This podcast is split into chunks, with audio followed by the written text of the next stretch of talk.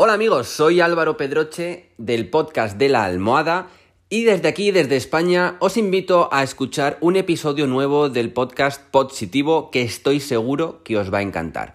Un abrazo.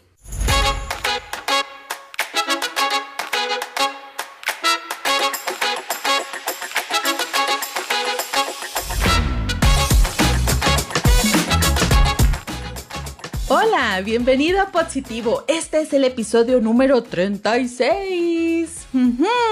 Escuchó que nos mandaron un abrazo desde Europa. Ah, va un súper saludo de vuelta para Álvaro, la voz del podcast de la almohada. A mí me encanta esta producción y obviamente se la recomiendo. Trata de muchas cuestiones, inquietudes y preguntas existenciales de esas que solemos conversar con la almohada, abordadas de una forma muy fresca y muy clara. Lo pueden buscar en la página web alvaropedroche.com slash podcast y también en Spotify.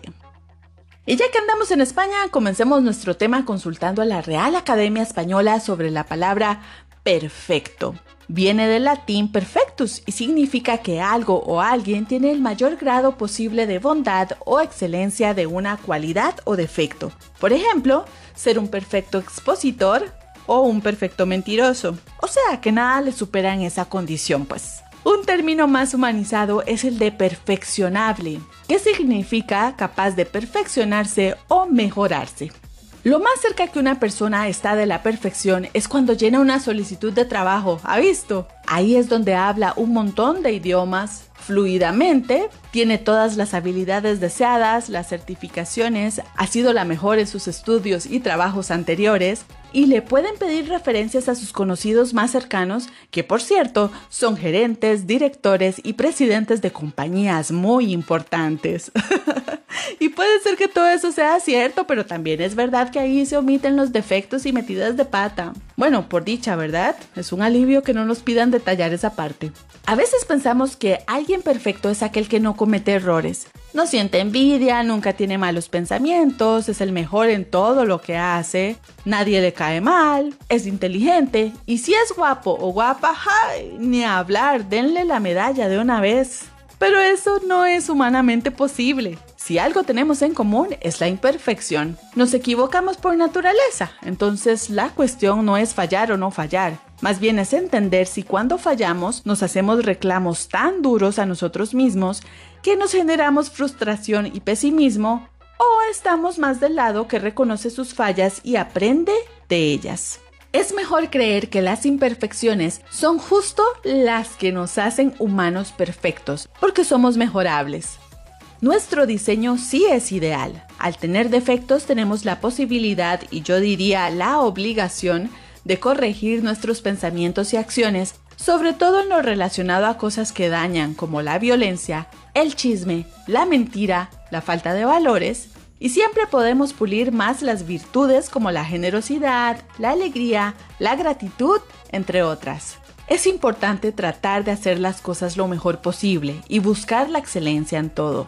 Pero de vez en cuando vamos a fallar, a desviarnos, a confundirnos o tomar una mala decisión. Y está bien. La perfección es una pulida colección de errores, como escribió Mario Benedetti.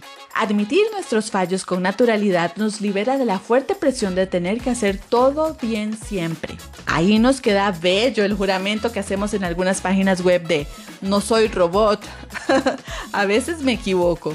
Esto hay que trabajarlo para aceptarlo, perdonarnos, aprender y continuar todos los días.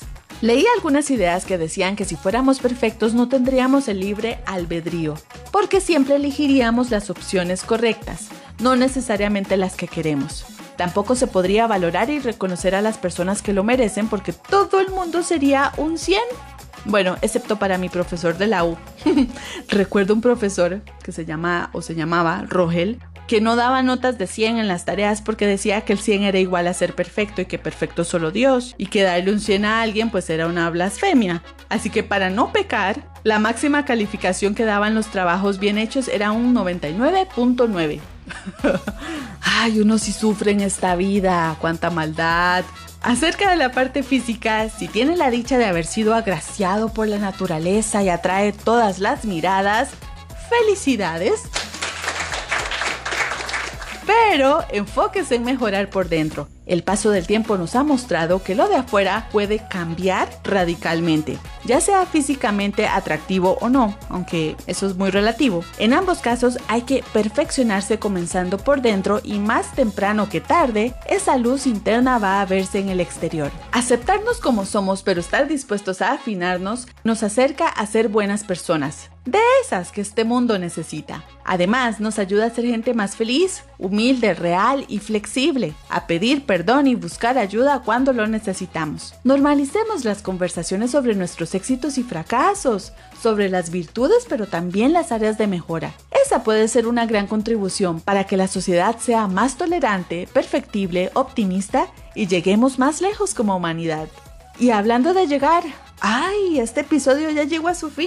Espero que pronto volvamos a tener un perfecto encuentro a través de su plataforma de podcast favorita o por las transmisiones de Glam Stereo. Soy Lili González y le mando un gran abrazo. ¡Chao!